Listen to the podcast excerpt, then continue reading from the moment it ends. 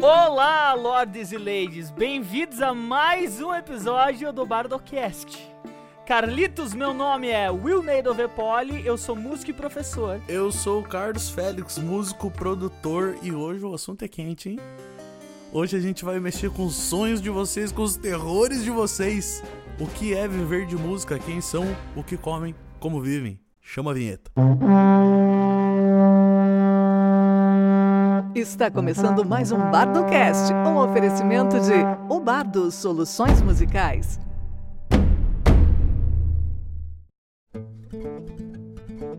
Para começar o episódio de hoje, eu quero perguntar para você o que, que você tá querendo com esse tema aí. Quem que você tá querendo provocar, o que, que você tá querendo dizer com essa coisa toda. Ai meu Deus, isso mesmo, viver de música. A gente quer viver de música, nem sempre a gente trabalha só com música para viver. Outra coisa também é que a gente vê uma galera tirando um sarrinho. E eu gosto, gosto, acho legal esse negócio da piada aí, tirar um sarrinho. Mas e quando o cara fala sério? Que viver de música não é profissão, o que, que você faz, Carlito? Eu fico puto. Quer dizer, eu fico bravo. Abre aí pra nós, qual que é o sarrinho? Tá, seguinte, vamos lá. É, hoje no nosso, nosso grupo, é, eu acho que esse grupo é o que faz a gente ter todos os roteiros, cara. A gente vê o que estão falando lá e começa a falar, né? Correto, a análise de nós e aquela galera, porque a gente é tudo igual, tá ligado? A gente trabalha tudo meio parecido, todo mundo faz mais ou menos a mesma coisa, então a gente consegue ter uma boa perspectiva de mercado só de ver os amigos trabalhando. Justo. Eu vou começar aqui, eu vou pegar, ó, seguinte. É, no grupo jogaram hoje um post de um cara no Facebook que já tretaram com ele, ele já pagou e acho que já bloqueou metade da galera que brigou com ele. é, ele escreveu assim, ó. Não, Os caras não se aguentam, tudo vira briga de gangue, Eu- credo. Ué, tá falando mal da gente? Pô, qual que é? Mas eu acho legal, ó. Então, é o seguinte, eu vou ler exatamente o que ele escreveu. E, por favor, sem preconceito linguístico, o Facebook é do cara, ele não tava numa reunião de negócios, então se tá. Se ele escreveu correndo, se ele quis escrever assim, o problema é dele. Mas vamos lá. Se ele comeu as vírgulas, é com ele. Exatamente, eu vou ler só. Atenção, senhores músicos, parem de ficar pedindo ajuda e dinheiro, já pensaram em arrumar uma outra atividade durante o dia e trabalhar. Ok, tudo bem, vamos, vamos tentar. eu queria botar um episódio só pra gente falar sobre isso, irmão. O que é ser músico? Você que gosta dessa parada, você que toca ou você que tenta viver disso. E aí, Carlito, você já pensou em parar de tocar e trabalhar de verdade? Todos os dias. Por quê? Porque edição dá um trabalho do caralho, maluco. Depois que você toca, você ainda tem que editar, entendeu?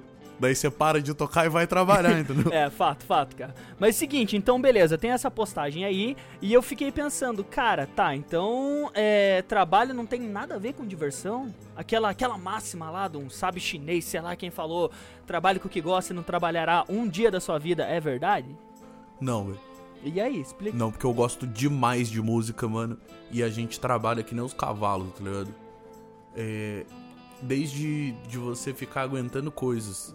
Contratantes, clientes bêbados, é, sei lá. Qualquer coisa. Tem muita coisa que dá errado ali no meio, tá ligado? Tem- você tem que estar coordenando muitas coisas pra que a hora que chegue no palco esteja tudo bem. Então, assim, a hora que você tá no palco, é a hora que você menos tá trabalhando. Mas tem todo o resto em volta. Então eu acho que esse negócio de trabalho com que eu nunca mais trabalhará não, não cola. Não pra mim, pelo menos. Porque a gente tem uma parte maçante de serviço a ser feito pra que a parte que a gente ama possa acontecer de maneira tranquila. Sabe o que a gente podia fazer agora, cara? Na verdade, a gente podia fazer comparações e enumerar, que é uma coisa que eu sempre quis ver como é que é. Tô dentro, bora. Quer ver? Seguinte, esse cara, é, sei lá, então vamos dizer que ele trabalha num escritório ali, é, fazendo uns troços chatos de escritório, certo? Ele vai lá, toma banho, bota a camisa puída, é, o sapato, a calça, a calça jeans e vai lá trabalhar. Perde uma hora no ônibus e tal, vai lá trabalhar. Ele trabalha, aguenta o chefe dele, fica bravo e volta. Oito horinhas. Isso, oito horinhas. Agora, vamos fazer uma comparação. Enquanto ele tá fazendo isso de segunda a sexta, a gente tá acordando, arrumando a nossa casa. Porque, não sei, eu não tenho ninguém pra ficar arrumando minha casa pra mim, sabe? Eu arrumo minhas coisas. Aí, eu vou lá tocar meu violão. Enquanto esse cara tá trabalhando, eu já arrumei minha casa, estou tocando meu violão, tirando músicas, que seria a parte de trabalho, porque a hora que ele tá me vendo no bar tocando, eu não tirei aquilo do meu, meu âmago. Certo. Aquilo está saindo de mim porque eu treinei milhares de vezes, eu mexi com a memória muscular e tal. Então esse cara voltou pra casa dele. A hora que esse cara volta pra casa dele, ele vai descansar, certo? Corretíssimo. Você não tá me acompanhando, Carlito? Eu tá travando muito, mas pode continuar falando que eu tô confiando 100% em tudo que você tá dizendo. É, essa é a pior parte da quarentena, né? A gente tá, tá aqui. Eu mal consigo enxergar você porque a minha imagem já era. Tá, beleza, ele voltou pra casa e a hora que ele volta pra casa, eu ainda estou em casa e ainda estou trabalhando, mexendo com o repertório, ligando pra contratante, saindo de casa pra conversar com o dono do bar. Pensando que enquanto esse cara tá trabalhando, a gente tá em casa trabalhando e a hora que ele vai pro bar beber, a gente tá no bar trabalhando de novo, eu acho que a gente já, já poderia ter é, tirado um, um pouco da razão desse post aqui e colocado um peso a mais na nossa opinião, né? A gente trabalha três vezes mais que os outros. Então, velho, beleza. Agora na quarentena, enquanto esse cara tá em casa, não sei se ele tá trabalhando, o que, que ele tá fazendo. Ele tá assistindo a live do cara que tá trabalhando em casa na quarentena pra ganhar dinheiro. Tá ligado? Daí é alguém que tá falando merda à toa e que a gente pode se incomodar ou não se incomodar, tá ligado? E ultimamente eu tô achando melhor não se incomodar com essas paradas, velho. Deixa essa galera. Quem tá fazendo live, isso é para quem tá fazendo live. Muita gente vai falar merda, tá? As pessoas falam merda o tempo todo. Você começa a produzir conteúdo, aí começa, ah, virou blogueirinho. olha, o, olha o Instagram dele como é bonito. Tá ligado? Você fica ouvindo essas coisas. É, tem coisa que você precisa deixar ir embora, tá ligado? Você não pode se apegar nesses comentários, velho, porque isso é uma imbecilidade enorme. Isso aí te impede de fazer coisas grandes e ajudar muita gente.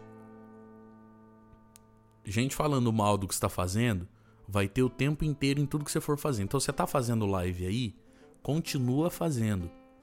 É... Abre um link no Apoia-se pra você receber algum dinheirinho lá. A galera, cara, acredita, a galera bota o cartão de crédito lá e você ganha alguma coisinha. Você não vai ganhar rio de dinheiro, mas, pô, se entrar uns 50, 80, 100 a mais, já é 100 a mais, pô. É, cara, já é a compra, né? Da semana. Bota o QR Code do Nubank lá na tela, bota o. Bota a tua conta do. Como é que é o nome? Do PicPay. É, cara, e pede pra galera. Pra quem tá fazendo live, tá? Eu não tô fazendo, eu fiz uma live, não, não botei nada disso, não pedi dinheiro pra galera. Vou fazer mais uma e também não vou pedir. É... Mas para quem tá precisando muito, essa é uma saída boa, velho. A galera tá, tá comprando. Já passou meio que o hype, que a gente já tá um mês de. praticamente um mês de quarentena. É... mas ainda tá dando alguma coisa. A galera tá fazendo tá, tá tirando retorno. Mesmo porque os bares estão acompanhando essas lives e estão chamando a galera para fazer live na página do bar. E eles pagam cachê, né? Então você vai tocar em casa, ganhar o cachê, vai dar tudo certo. Não, não deixa a galera falar o que você tem que fazer, o que você não tem que fazer. Eu acho que essa é a primeira coisa pra você viver de música, tá ligado? Pô, sensacional, cara. Nessa quarentena a gente passou os primeiros dias fazendo nada. Eu. Depois eu comecei a trabalhar bem louco. Você, eu imagino que continua trabalhando bem louco. Mas olha aí, a gente aprendeu a, aprendeu a mexer mais com edição. A gente falou de, de roteiro, a gente tá fazendo o roteiro de podcast, que é uma coisa que eu não achei por aí, que é muito diferente de roteiro, sei lá, de, de um roteiro de filme, de um roteiro de qualquer outra coisa. Podcast tem que mexer em tópico, tem ver que ver como é que vai fazer, a gente não pode se perder no meio das ideias igual a gente faz, então é uma parada difícil. Cara, a gente estudou durante a quarentena coisa pra caramba, e é, eu nem sei quando ela vai acabar, eu tô voltando a dar aula remoto, online, e tô continuando bem louco trabalhando. E esses caras em casa fazendo o quê? Nada. Revoltei. Cara, ser músico é. Por que, que parece que a gente não trabalha? Então vamos lá, isso é uma parada importante de falar mesmo. É, existia existia uma parada nos anos. Cara, você pode pegar aí desde 1940, vamos lá, 30, 40, 50, esse começo aí. É, até os anos 90, mais ou menos, você tinha um fenômeno que eram as gravadoras. É, o que, que as gravadoras faziam? Elas viabilizavam todo o trabalho do artista porque ele vendia muito. Isso dava muita grana. É, efeito prático: os artistas ficavam compondo fumando coisas, cheirando coisas, usando coisas e tendo uma vida. Dá pra falar desregrada? Pô, cara. Dá, mas é. Eu não, não gosto muito desse termo. Mas é. Assim, vivendo a vida que eles queriam com dinheiro infinito, tá ligado? Clapaucios na vida dos caras pra eles escreverem mais, produzirem mais e a gente vender mais. Isso deu um pouco do, do estigma de vagabundo pro músico, tá ligado? Porque ele é o cara que fica relaxadão, pensando nas letras e tocando música. É, esse estigma ficou pra gente, pra gente pagar essa conta. O que que acontece? Ser músico, e principalmente no Brasil, que é, é onde eu conheço, uh, é você cortar um dobrado, rasgar o mato no peito, quebrar um leão por dia, tá ligado? O bagulho é louco, velho. Porque calotes acontecem, tá ligado? Coisas acontecem que você deixa de ganhar dinheiro. E aí, você termina um show duas, três horas da manhã, contratante chega para você e fala: Ó, oh, querido, consigo te pagar só daqui 20 dias. E aí você, puta, não tem grana para comer hoje, tá ligado? E aí? É, aí você acorda no outro dia muito cedo e vai falar com outros contratantes, vai receber de outras pessoas, você vai fazer um corre. É, resumo da ópera. Você vai dormir tarde, você vai acordar cedo. Se você quiser ter algum futuro nessa carreira. Então você vai chegar de um show 4, 5 horas da manhã e vai levantar às 10 no máximo, porque tem coisa, tem correria para fazer. Olha, é, isso me lembra o curso, cara, do novo artista, que a gente tá lá, tem os vídeos, fez os vídeos, assistiu o bagulho, abriu a mente e com esse curso a gente percebeu o quê? Que essa parada que você tava falando de antigamente aí, você ficar tranquilo compondo, não existe mais, cara. Isso aí mudou há muito tempo, desde que a internet começou a bombar. É, esse cenário ele deixou de existir há muito tempo porque ele não é mais rentável, né? É mais rentável os caras os cara me pagarem para eu entregar já pronto do que eles me pagarem pra terem que me pagar e pagar mais um monte de gente para me preparar. Cara, é, é real. Hoje em dia o que a gente faz, velho? A gente começa a estudar para preparar, sei lá, a parte musical, a parte é, artística, a gente tem que saber que roupa vai usar, que estilo que é. Todas essas paradas a gente tem que pensar sobre. E tirando o fato de que depois que você é um artista pronto, se você não souber entregar, você não consegue nada, tá ligado? Cara, eu vou, eu vou ser bem sincero com você. Tem muita gente. O mundo tem muita gente, tem muita gente que toca muito, que canta muito, que tem muita técnica, que sabe muito. E por que que uma gravadora vai pegar um cara e treinar ele do zero para ele aprender a cantar, para ele aprender a interpretar, para ele aprender a se comportar dentro do estúdio, para ele, sabe? É muito caro, velho, você formar alguém. Então a gravadora já não dá mais esse tipo de vida pros caras, entendeu? Você não tá produzindo mais, tio? Sai que tem outro que quer produzir, que quer o meu holofote aqui, sai fora, tá ligado? Então, esse estigma é uma parada que a gente passa por isso, a gente é julgado por ser vagabundo e a gente não pode ser vagabundo, porque senão a gente não come. Pô, eu tô rindo de nervoso agora, cara. eu acho que é mais ou menos isso. Você tem. É, como é que é aquele. Tem focinho de lobo, tem cara de lobo, tem dente de lobo, mas não é lobo. E é verdade, não é lobo. Só parece mesmo, cara. Parece que faz tudo. Isso é sensacional. Sabe por que parece? Ah. Porque o cara que é músico, ele vai estar tá em cima do palco cansado, todo lascado de trabalhar, mas ele vai estar em cima do palco, arrumado, cheiroso, bonito, com tudo pensado, luz pensada, cenário pensado, tocando muito bem e fazendo as pessoas muito felizes, como se a vida dele fosse simplesmente aquele momento.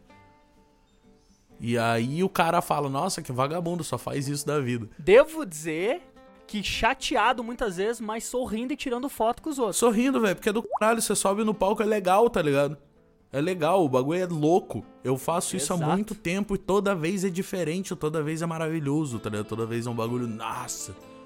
Eu tô me coçando aqui, que faz, sei lá, um mês que eu não subo num palco.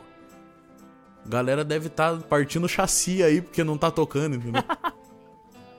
Velho, isso é muito engraçado. É... Essa ideia da inconstância, né? A gente quando toda vez. Pode ser o mesmo lugar. Eu posso ir toda sexta tocar no mesmo bar. Vai ser muito diferente por causa do, do público, assim. Sabe? Por, por todos. motivos variados, cara. O que não muda é, porra, a corrente elétrica, a minha tomada e o equipamento básico que eu levo. O resto sempre tem um bêbado diferente, sempre tem uma. É louco demais. Essa é a parte que a gente pode planejar e a gente pode fazer ela não atrapalhar essa coisa mágica Tá Esse momento mágico de você tocar o bagulho e, nossa, mano, que incrível, tá ligado? Cara, isso é, é, muito legal, muito legal. Na verdade, eu tava há muito tempo querendo bater um papo desse aí pra gente fazer um episódio assim. Só que acho que faltava uma oportunidade, cara. E essa, esse post do maluco aí, dessa discussão que rolou hoje, bateu a ideia da gente falar um pouquinho sobre, né? Trouxe o assunto. Cara, sobre estigmas de músico, sobre o que músico tem que aguentar e tal. é, eu gosto de falar, eu até falei pro amigo meu, Felipe Julião. Se estiver ouvindo, um beijo, jovem. É, guitarrista bom, guitarrista baiano. E eu dei pra ele o conceito de rolo compressor. Eu falei disso com você hoje, inclusive. Aham. Mano, se você quiser chegar em algum lugar, você não vai chegar rápido, mas você vai chegar com constância. E tem muita coisa que você simplesmente tem que passar por cima. Eu não tô falando de prejudicar ninguém, não. Tá? Eu tô falando de você ir em frente e passar por cima, não interessa de quê. Tá? Só, você não vai prejudicar ninguém pra isso. A, a parada é que você não pode parar, velho. Não é porque alguém te xingou, porque alguém falou que você copiou não sei o que lá, porque você é não sei o que que você vai parar, entendeu? Na real, o que as pessoas têm pra te falar, as críticas, é, essas críticas ruins que elas têm pra fazer, que é pra descontar o ódio delas, mano, se for essa porra aí, velho, vai fazer o teu que você vai ser mais feliz. Exatamente, homem. Eu acho que a tua crítica, a tua, a tua ideia do rolo compressor é com você mesmo. Se aquilo te afeta, passa por cima. Não passar por cima dos outros em geral. Passar por cima do que Isso. te afeta pra você conseguir fazer, entendeu? Exatamente. Você vai. Nada vai te barrar, entendeu? E você vai seguir, vai dar uma merda muito grande, você vai seguir, porque. Foda-se, real, no fim das contas é isso, velho. Se eu for pensar, a gente não sabe pra onde tá indo, não sabe de onde veio, e é curtir o passeio. Então, pra curtir o passeio, não fica dando ouvido pros outros, não. Vou falar pra você, cara. Na verdade, eu vou falar pra quem tá ouvindo. Velho, se você tá desanimado, pensa que o quê? Às vezes a gente é, trabalha em mais de um trampo, mas a gente dorme menos pra não parar com a música, entendeu? Ô, olha o Ximenes aí, velho. Nossa senhora, cara. O maluco faz não sei quantos shows e depois vai fazer. Vai fazer plantão de 24 horas depois, tá ligado? E ainda depois tem mais show pra fazer, eu já vi ele fazer isso. Ximenes é a carta marcada aqui. A gente já usa o cara de exemplo todo episódio pra falar quando o bagulho é bom, né? É porque o maluco é bom, velho. E daí a gente tem que citar, tá ligado? Tem que dar exemplo. É uma parada que sempre pega na arte, eu ouvi isso em vários lugares de vários professores diferentes. Você precisa ter referências. Isso não é só pra arte, isso é pra vida. Então tem uma galera que a gente vai trazer o nome e vai bater na tecla porque os caras estão fazendo direito, estão fazendo bem feito. Caraca, Carlito. Pega de referência que vai valer a pena. Cara, quero agradecer de novo por hoje.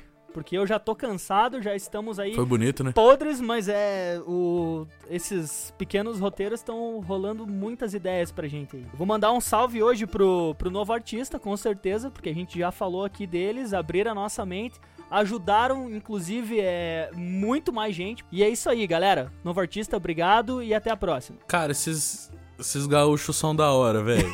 Os gaúchos gostam de vender, viu? Mas eles são muito da hora. Eles têm muita coisa ali que dá pra você, dá pra você aproveitar de conteúdo muito sério. Por isso que vende, né? Eles falam, eles falam do básico ao avançado. É muito legal. Dá uma procurada lá, eles estão produzindo conteúdo agora. Eles ficaram um tempo parados, mas parece que estão voltando. Dá um confere lá que eles têm bastante dica pra vocês.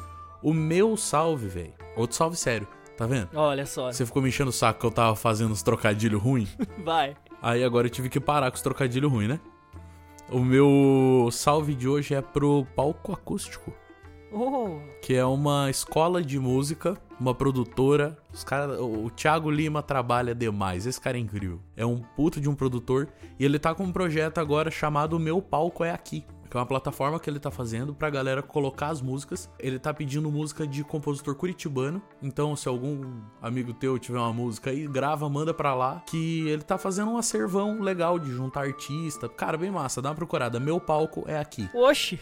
Queria agradecer a você que tá ouvindo, menino e menina! Sem zoa agora, muito obrigado por começarem a ouvir a gente. Muito obrigado pela presença. Exato. Então, você que ainda não conhece, seja muito bem-vindo. Você que já conhece, já sabe. Acha a gente lá no Instagram, arroba o Bardo Produtora, arroba o Carlos Félix, arroba Wiltupi com dois L's e troca uma ideia com a gente, que é o que a gente quer, abrir o debate. Eu acho que esse episódio ainda vai ter uma parte 2, a gente vai estender muito esse assunto, porque a gente não falou de praticamente nada hoje. Essa é a abertura da abertura. Mas a gente já tá feliz de ter começado, então obrigado por acompanhar. Até a próxima, valeu!